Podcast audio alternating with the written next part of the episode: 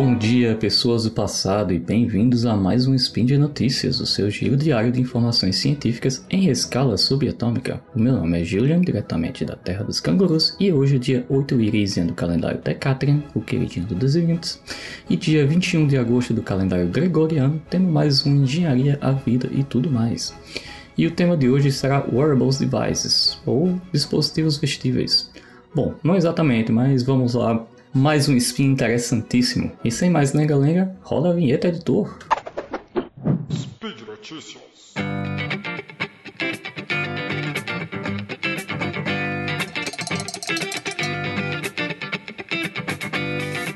Primeira notícia: os ímãs podem oferecer melhor controle de próteses ortopédicas. Segunda notícia: cientistas desenvolvem bateria esticável que se recarrega com o nosso suor. Isso mesmo, galera, nosso suor. E vamos lá, primeira notícia. Nossa primeira notícia é fresquinha e saída do forno. Ela foi publicada no site oficial da divulgação da, de notícias do MIT no dia 18 de agosto.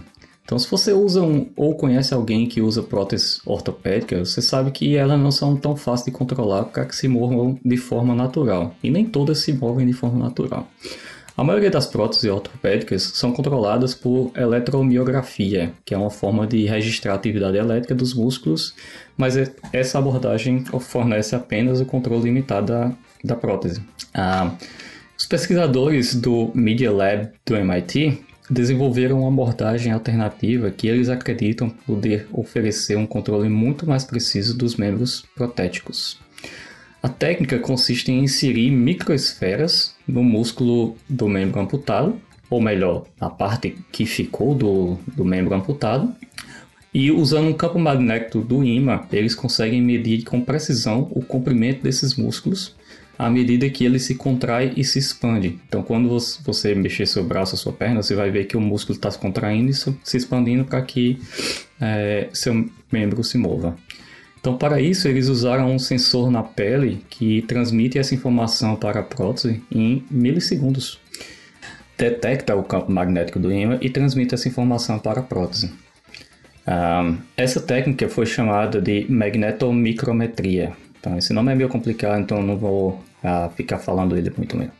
Vou chamar só de MM. Com os dispositivos protéticos existentes, as medições elétricas dos músculos de uma pessoa são obtidas usando eletrodos que podem ser fixados na superfície da pele ou implantados cirurgicamente no músculo, similar com aquele que a gente usa para fazer o eletrocardiograma. O procedimento de implante é altamente invasivo e caro, mas fornece medições um pouco mais precisas do que quando você só coloca na pele. No entanto, em ambos os casos, a, a eletromiografia oferece informações apenas sobre a atividade elétrica dos músculos, não são comprimento ou velocidade. É, dois anos atrás, os pesquisadores desenvolveram um algoritmo que reduziu muito o tempo necessário para os sensores determinarem as posições de pequenos ímãs embutidos no corpo. E isso os ajudou a superar um dos maiores obstáculos ao uso do MM, para controlar as próteses, que era um longo tempo de espera para tais medições. Então, usando uma série de sensores magnéticos colocados na parte externa das pernas de um peru, os pesquisadores descobriram que foram capazes de determinar a posição dos ímãs com uma precisão de 37 microns, que é aproximadamente a, a, a largura de um fio de cabelo, então é bem preciso, enquanto moviam as articulações do, do joelho do peru. Essas medições puderam ser obtidas em 3 milissegundos, que é quase um piscar de olhos, ou mais rápido que isso. Para o controle de um membro protético, essas medidas podem ser alimentadas em um modelo de computador que prevê onde o membro fantasma do paciente estaria no espaço, com base nas contrações do músculo remanescente. Essa estratégia faria com que o dispositivo protético se movesse de maneira que o paciente deseja combinando com uma imagem mental que ele tem da posição do membro. Muito interessante, muito interessante mesmo. Então, como podem ver, pessoas, uma simples técnica de medir posição de campo magnético, que é barata e fácil de implementar, já tem em todo canto, inclusive celulares, ah, mais o auxílio de algoritmos computacionais, que também está se tornando cada vez mais barato, temos uma solução para melhorar a vida das pessoas. Então, isso é muito interessante e eu gostei muito dessa ideia.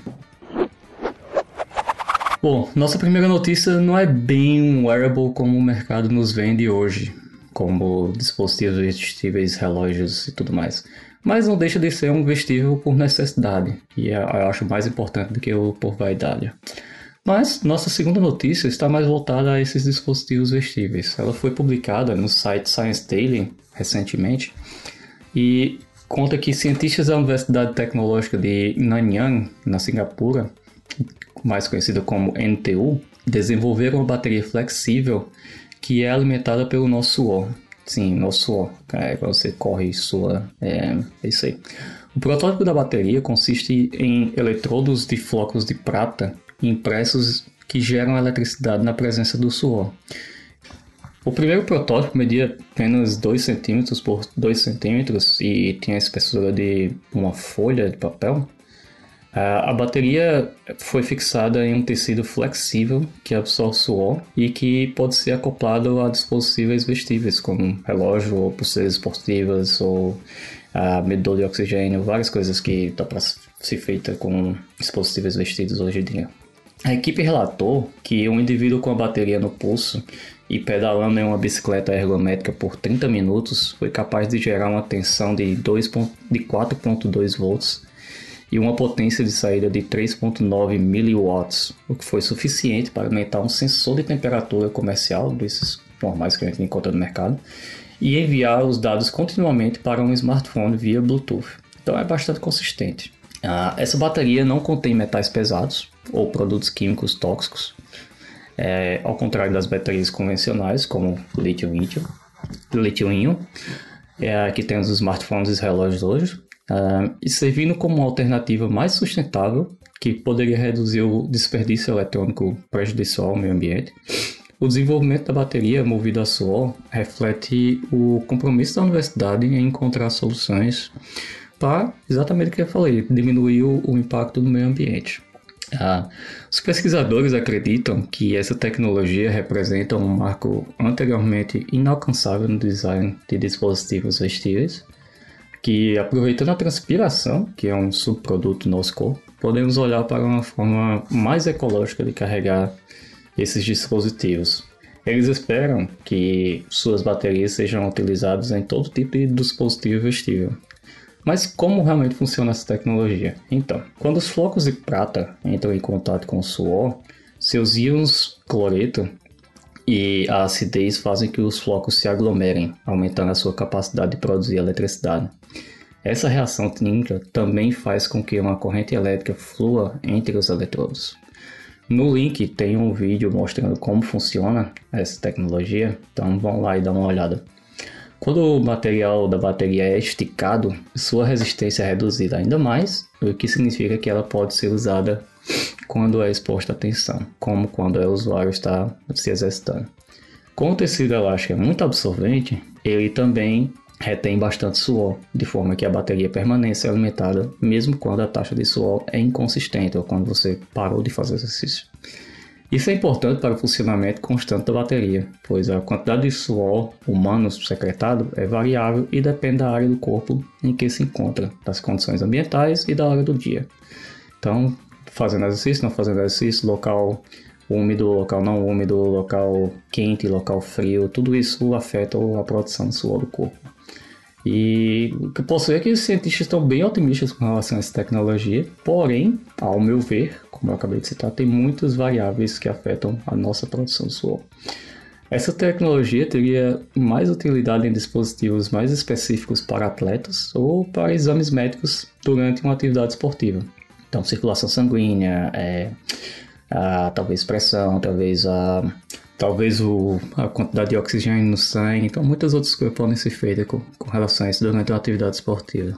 Então mesmo e outra coisa, mesmo que o tecido acumule muito suor ah, para manter a, a, bateria alimentada, o suor também pode proliferar bactérias além de odor e do higiene. Então, sendo assim, eu acho que são necessárias muitas outras tecnologias trabalhando junto com essa para que essa bateria seja viável. Mas fiquemos de olho no futuro, pois ela pode trabalhar em paralelo com as baterias comuns, assim como nós já temos telas de relógio que são é, placas solares, que ajudam a manter o, a vida útil do relógio bem mais longa. E é isso aí, pessoal. Por hoje é só. Lembre que todos os links comentados estão no post e deixe lá também seu comentário, elogio, crítica ou dicas. Lembro ainda que esse podcast só é possível acontecer por conta do seu apoio no patronato do SciCast, tanto no Patreon, Padrim e no PicPay. Grande abraço, Canguru, e até a próxima.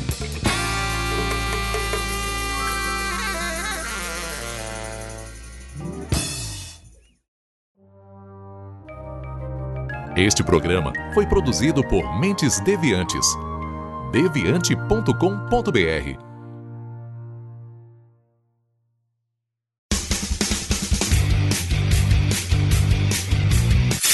Cortes, edição de podcast.